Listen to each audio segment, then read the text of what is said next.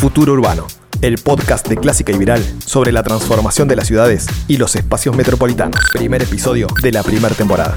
Soy Cali Lazzarini y junto a Damián de Glaube vamos a hablar hoy con Miquel Molina. Miquel es editor en el diario La Vanguardia de España, pero además un habitual columnista, escritor, ha publicado numerosos libros, un apasionado de las ciudades, un especialista en ese tema y por eso, bueno, es, siempre es un gusto hablar con Miquel y, y esta no va a ser la excepción. Vamos a conversar con él un poco sobre la transformación que en plena pandemia están experimentando ya algunas ciudades, puntualmente sobre el caso Barcelona.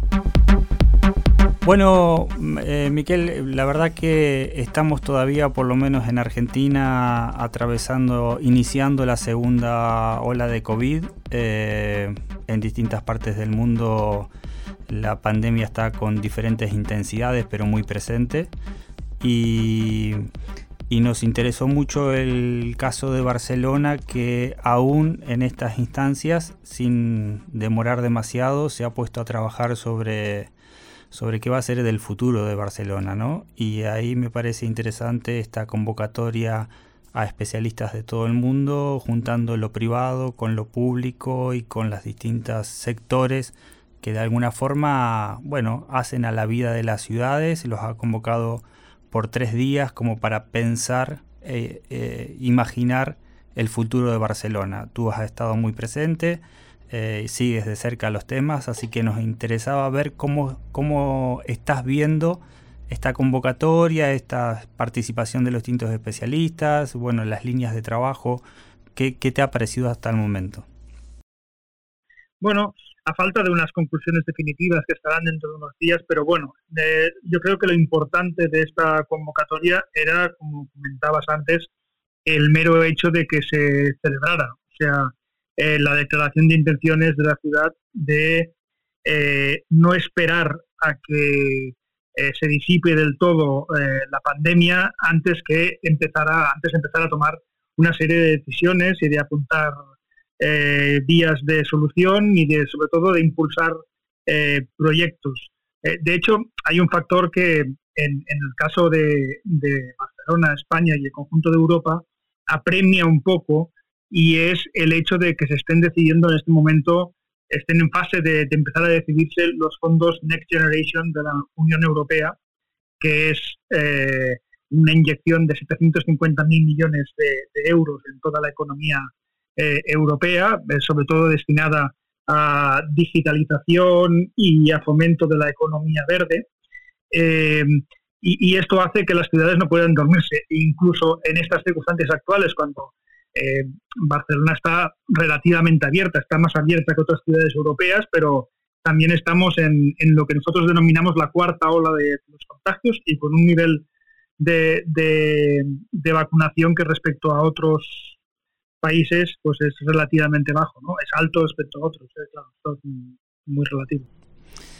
Bárbaro. ¿Y esos fondos de, la Unión Europea eh, van directo a las ciudades o esto pasa a través de los gobiernos nacionales y después de ahí las peticiones de las ciudades, cómo se hace el reparto de esos fondos? Digamos, esto pensándolo, enmarcándolo un poco en cuánto las ciudades son protagonistas de sus destinos y cuánto está filtrado o atravesado todavía por el Estado-Nación, por decirlo de alguna forma, ¿no? Efectivamente, ha habido, ha habido críticas por parte de las ciudades en toda Europa porque son unos fondos que gestionan los estados nacionales, ¿no? Los estados.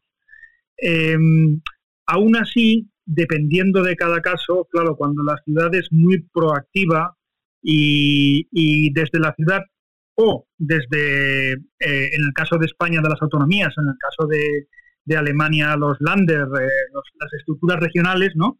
Cuando desde ese poder local eh, se ha, se, ha, sido proactivo y se ha trabajado a fondo los proyectos, a veces eh, en colaboración con el eh, gobierno central, de alguna manera las ciudades han podido participar también. O sea que eh, la, crítica tiene un cierto sentido, pero es verdad que luego está un poco es la obligación de cada ciudad de saber aglutinar proyectos para evitar duplicaciones y para, presentar proyectos realmente potentes y transformadores, porque es lo que, se, lo que lo que Bruselas, la Comisión Europea, va a valorar es la capacidad transformadora de los proyectos. Em, las ciudades ahí tienen un papel importante.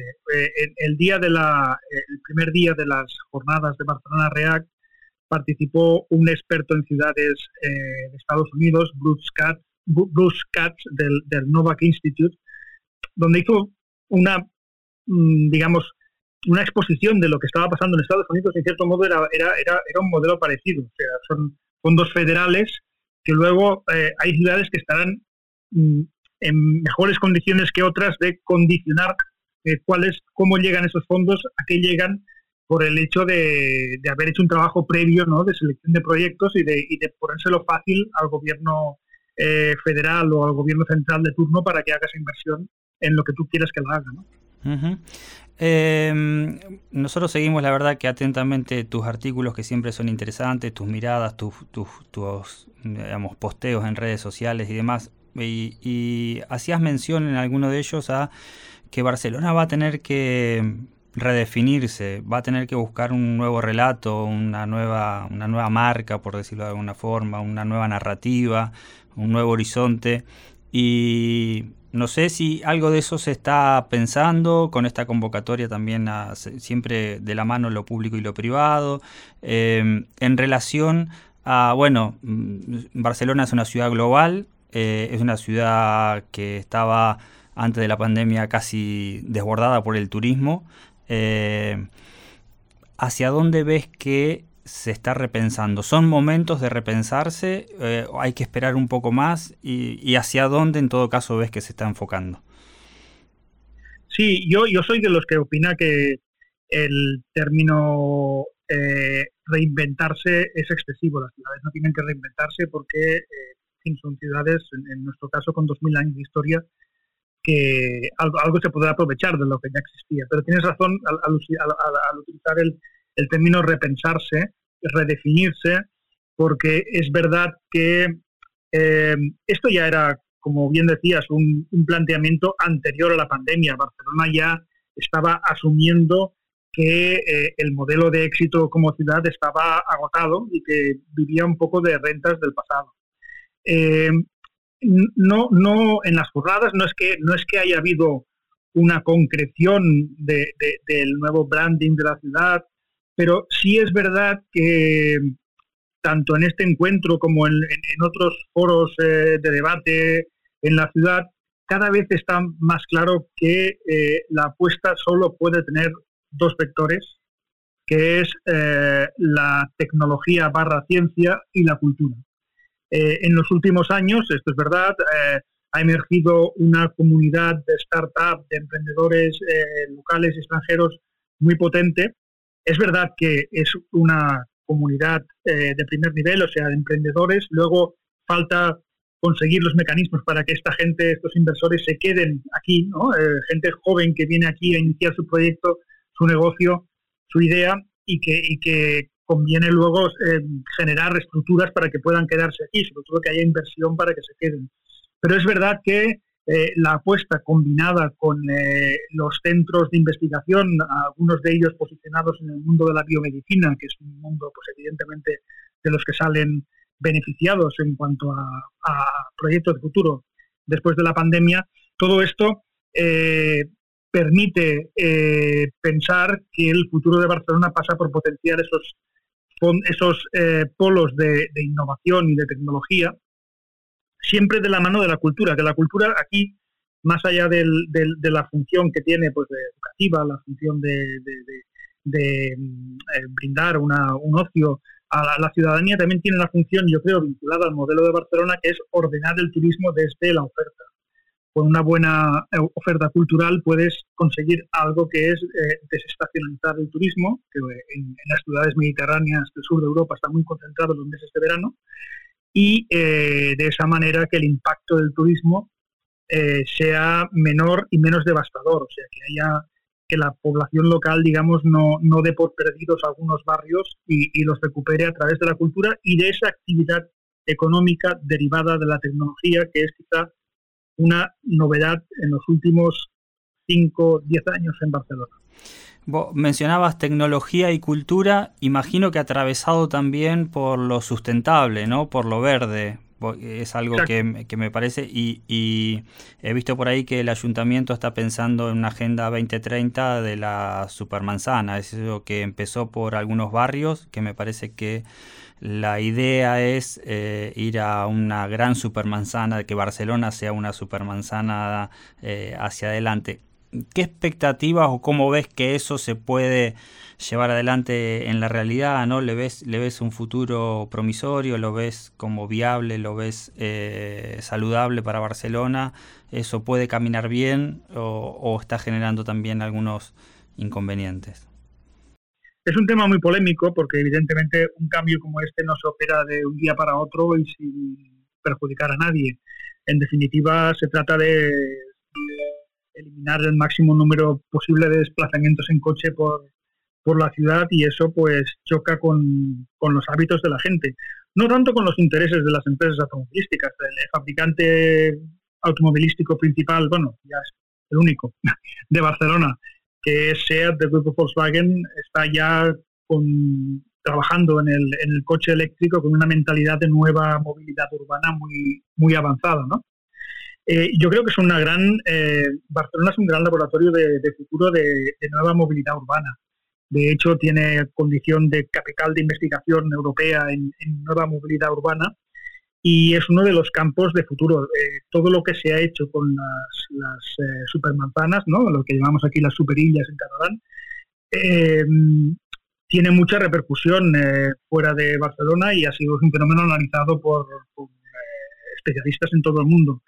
Eh, de momento hablamos de eh, dos intervenciones concretas eh, en lo que sería, quien conoce Barcelona, mm, las manzanas son estas calles cuadriculadas del, lo que quedan esas calles cuadriculadas del ensanche barcelonés, en cada, caso multiplicado por nueve, nueve de estas manzanas, pues se llama supermanzana, donde se pacifica el tránsito, se, se, limita mucho el tránsito y a 20 por hora los coches y se eh, genera un nuevo mobiliario urbano para que la gente haga vida en, la calle con, un mobiliario urbano de, calidad. ¿no? Eh, el, problema es ese salto de escala que quiere dar el ayuntamiento, muy importante, incorporando más de 20 nuevas manzanas para crear ya una super manzana. Eso se tiene que hacer muy bien para que no se convierta en un problema, porque al mismo tiempo que expulsas el tráfico de esa zona, lo, lo derivas a otra. ¿no? Entonces, puede haber vecinos encantados de que su calle se convierta de repente en un, en un, espacio verde, abierto y tranquilo y sin humos, y, puede haber un vecino 100 eh, metros mm, en otra dirección que, reciba todo el tráfico que no recibe el otro. O sea, es un, polémico va a ser. Ahora, desde luego, eh, Barcelona como laboratorio de ensayo de, nueva movilidad urbana eh, es, es, es una ciudad que realmente puede sacar provecho de esta situación. Miquel, ¿qué tal? Damián te saluda. Eh, en las ciudades más allá de Barcelona que a veces vemos que no generan eh, alguna planificación o que apuestan solo a mega obras que supuestamente traerán algún beneficio en el entramado urbano, eh, ¿cuánto, ¿cuánto daño se hacen o cuánto atrás quedan de aquellas ciudades que están planificando, como vos decís, experimentando o pensando a 20, 30, 50 años a futuro? ya que luego de la pandemia seguramente las, las ciudades serán distinto a lo que eran, pero mantendrán la centralidad. ¿Cómo ves vos esta cuestión de aquellas ciudades que no planifican o que apuestan todo a una mega obra y que quizás después quedan eh, desequilibradas? ¿Qué tal? Son, son modelos de crecimiento diferentes, ¿no? El, el, modelo poco distrito federal, que en el caso de España pues sería salvando todas las distancias y una escala mucho menor. Eh, el de Madrid, eh, son modelos de concentración de poder, eso también evidentemente eh, tiene sus ventajas, ¿no? En esa concentración de inversiones, de, capitalidad, de poder, eso pues genera más ingresos, pueden bajarse impuestos y, todo el mundo quiere ir a vivir allí, es lo que está pasando ahora con Madrid respecto al conjunto de España. Tiene sus ventajas, eh, evidentemente se pueden hacer correcciones como las que intentó el gobierno en el gobierno municipal de Madrid anterior, el, el, de, el de Podemos, ¿no? El de. Podemos, eh, Manuel, Carmena, correcciones, pero son modelos completamente diferentes, claro. la apuesta de, Barcelona, que es la apuesta, por ejemplo, aunque sea una capital, eh, es la apuesta que está haciendo la alcaldesa de París, Ana Hidalgo, o, el alcalde de Londres, eh, yo creo que tienen más en cuenta eh, la salud de la gente. Al final, cada vez más evidente, cada vez hay más estudios que vinculan directamente la mortalidad y la mortalidad infantil a veces con, la contaminación, es así de simple. Y, y desde luego, las nuevas, eh, los nuevos hábitos urbanos, los, nuevos hábitos de vida que, se supone que, vendrán derivados de, la situación de, la pandemia, ¿no? en la que la gente pues, eh, tiene eso, más necesidad de espacio, más una vida comunitaria más, más rica. Eh, yo creo que, es interesante esta planificación a, a muchos años vista. en el caso de Barcelona tenemos un ejemplo de éxito que es el fruto de, de eso. Luego hay otros que son fracasos, ¿eh? Pero el, el 22 arroba, que es el Distrito Tecnológico de Barcelona, es un proyecto de hace 20 años. Eh, fuimos muy críticos porque en los primeros años no, no fructificaba, ¿no? ¿no? No, se consolidaba. En la primera década fue un poco frustrante, pero luego es verdad que ahora estamos disfrutando de esa capacidad de atraer talento, eh, sobre todo talento joven de fuera, que, que, está encantado de vivir en un barrio con, con usos alternos de economía innovadora, vivienda, cierta calidad de vida cerca de la playa y es, y es el efecto de haber sabido planificar con mucho tiempo de antelación, ¿no? porque eh, bueno, se supeditaron todo el crecimiento de esa zona y los usos del espacio de esa zona se, se supeditaron a este fin de conseguir tener un distrito de, tecnológico de calidad. Eh, hay, hay dos, dos cuestiones que me parece que los especialistas en ciudades están siguiendo muy de cerca. Uno, si la pandemia finalmente se va a consolidar esa tendencia que pareciera en algún momento, que es abandonar la, gran ciudad e irse un poco hacia las afueras, esa, esa migración hacia, hacia lugares más rurales, si se quiere. Eh, está en duda, hay quienes dicen que las ciudades van a seguir siendo las ciudades eh, superhabitadas como, como venían hasta ahora, una vez que pase un poco la pandemia. Y por otro lado, que es imposible pensar las ciudades sin pensar el área metropolitana, ¿no? En Barcelona pasa algo igual, un poco ver a Barcelona sin ver su entorno y su gran Barcelona es, es como imposible, ¿no? Entonces, eh, ¿cómo estás viendo ese, ese proceso? ¿Hay, eh, ¿Crees que se va a consolidar una migración hacia lugares menos densamente poblados? Y por otro lado, ¿cómo está pensando Barcelona la gran metrópolis? Por un lado, respecto a la primera pregunta, como ya has dicho, la verdad es que eh, eh, lees a los expertos en ciudades y todo es muy contradictorio, ¿no? Eh, no, no, no, tenemos todavía claro lo que va a pasar. sí es verdad que yo pienso que los casos que quizás estoy siguiendo un poco más de cerca aquí, el de Londres o el de Barcelona, a mí me cuesta creer que la gente abandone, deje de vivir, en, en, el caso nuestro, pues una ciudad de las pocas del mundo que tiene playas eh, en el mismo eh, centro urbano. O sea, yo creo que si alguien se va, vendrá alguien más. O sea, no, no, tengo ninguna duda de que esto seguirá habitado. Y, evidentemente en el centro de Londres, eh, todos queremos vivir en el centro de Londres, ¿no? Es, es fantástico y yo creo que siempre habrá. otra cosa es que se definan, se redefinan los usos de los espacios, ¿no? Y, igual hay un exceso de oficinas que quedará penalizado por el teletrabajo, ¿no?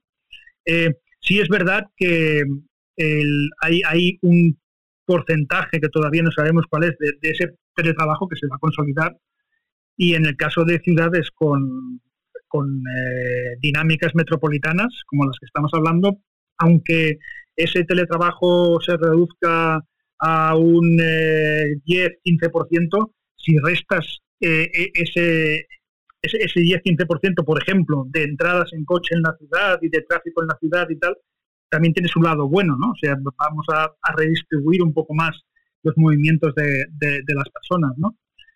Y, esto nos liga con la segunda pregunta, que es la, el, tema metropolitano. La verdad es que yo creo que eh, uno de los problemas principales que había, que es de la falta de concienciación de la gente de Barcelona respecto a la realidad metropolitana, ¿no? Para los que no conozcan concretamente, Barcelona son 1,8 millones de habitantes y si, incluimos el continuo urbano que tiene eh, alrededor, nos vamos a más de 4 millones de habitantes, 4 millones y medio. Entonces, esto es una realidad evidente. Nos hemos dado cuenta, mucha gente se ha dado cuenta con los confinamientos municipales, porque claro, gente que salía en bicicleta y, era multada en, la otra acera porque, en fin, se había acabado el municipio de Barcelona. O sea, los límites de Barcelona, el corsé de esta ciudad tan pequeña se han puesto más que nunca en evidencia durante este tiempo y esto ha creado cierta conciencia de que nuestra realidad es un poco más, más amplia. Por diferentes motivos políticos, eh, el nacionalismo ahora independentista nunca ha querido, eh, nunca ha sido muy amigo de una Barcelona fuerte y, poderosa y nunca ha trabajado en favor de esto. Y por otra parte, en el lado del Partido Socialista, que es mayoritario en el área metropolitana, eh, cuesta que los alcaldes estén dispuestos a ceder competencias a una entidad superior. Eh, ahí también hay dificultades para esa construcción metropolitana. Políticamente estamos en un momento de, digamos, de atasco. ¿no? No, no, no, no, hay, no hay grandes avances, pero hay cada vez más conciencia social sobre ese tema y, y más poco a poco se van creando más eh, realidades metropolitanas. ¿eh? Eh, por ejemplo, festivales de música y un festival, la, Feria Manifesta de Arte por el año 2024 va a ser totalmente metropolitana y realidades que van imponiendo un poco la realidad metropolitana. Pero de momento, avanzar hacia una fórmula como la del como la de Londres, que tiene un único alcalde del Gran Londres, o la, o la área metropolitana de Lyon, esto mm, políticamente va a tardar Sí, como vos decís, eh, la pandemia ha puesto de manifiesto eso. Mm, sabrás lo que pasa con el Gran Buenos Aires también, que prácticamente densamente poblado, y cuando se limita el transporte, la movilidad y demás, eh, es un problema porque la gente de distintos municipios eh, se traslada para trabajar, se traslada para cosas, entonces controlar la pandemia en estas áreas metropolitanas ha sido muy complicado y ha puesto en evidencia también la necesidad de una gobernanza diferente que no se sabe bien cuál es, ¿no? Pero, pero más común seguramente entre, entre, entre que una los distintos municipios, los distintos distritos con, con lo que es Buenos Aires.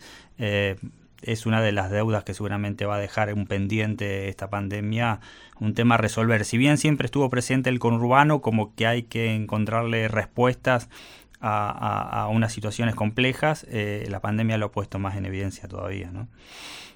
Eh, así que bueno, bueno, Miquel, la verdad que muy agradecidos por la conversación. Este, seguramente más adelante te molestaremos. Vi que hay algunas iniciativas como que, la Villa Olímpica se transformará en una economía azul, ¿no? De la parte nocturna a, emprendimientos tecnológicos y algunas cuestiones que cuando nos permita volver a Barcelona veremos que habrá cambiado por ahí. Eh, bueno. y a todos que los, que nos escuchan que lo lean, que lo lean. Sí, la verdad es muy que interesante lo que publica siempre. Siempre, siempre, me mortifica que en, en Buenos Aires el tema urbano no esté tan presente en la agenda de los grandes medios como el caso de la vanguardia de Miquel que tiene la responsabilidad y que siempre está generando material y contenido sobre ciudades, ¿no? Pero sabéis que hay un, tema, ¿no? Que, eh, normalmente las capitales nunca han tenido tanta necesidad de plantearse este tipo de razonamientos. Las capitales, modelo de ciudad ya lo tienen, ¿no? Eh, tú le dices a alguien de Roma cuál es el modelo de ciudad de Roma y te dirá, bueno, pues Roma, ¿no? Los romanos pues, de Roma. Eh, pasa igual con Londres y este es un debate mucho más normal o mucho más habitual en ciudades como, aparte de Barcelona, pues Milán, eh, eh, como Lyon en Francia, como Liverpool, en Múnich, ciudades alemanas, y, en Estados Unidos en algún momento incluso fue Nueva York la que tuvo este tipo de debates porque era una ciudad maltratada por el gobierno federal, maltratada por el gobierno del Estado. París veo que se está repensando también permanentemente, ¿no? De, sí. Eh, Exacto, sí, tiene esa tradición de repensarse, cosa que otras ciudades pues no tienen, ¿no? Otras grandes capitales porque no han tenido necesidad, tienen el poder político, cuando quieren algo depende de ellas a veces eh, aplicarlo. Eh, ciudades como Barcelona o Milán siempre han tenido que competir para conseguir que, que, Madrid o Roma ¿no? les, les permitiera hacer ciertas cosas. Y esto, que es una dinámica que puedes instalarte en el negativismo o en el, pesimismo, como hace algunas personas de aquí, o saber que si tú, si tú presentas un, buen proyecto o si trabajas bien las cosas, Madrid tendrá, el gobierno español tendrá la obligación de, ayudarte. Entonces Barcelona siempre ha estado obligada a hacer ese tipo de cosas, cosa que otras ciudades no, no son, no, no hay tanto debate sobre el modelo. Muy bien. Yo creo que es el caso de Buenos Aires, seguramente. Futuro Urbano, el podcast de Clásica y Viral sobre la transformación de las ciudades y los espacios metropolitanos.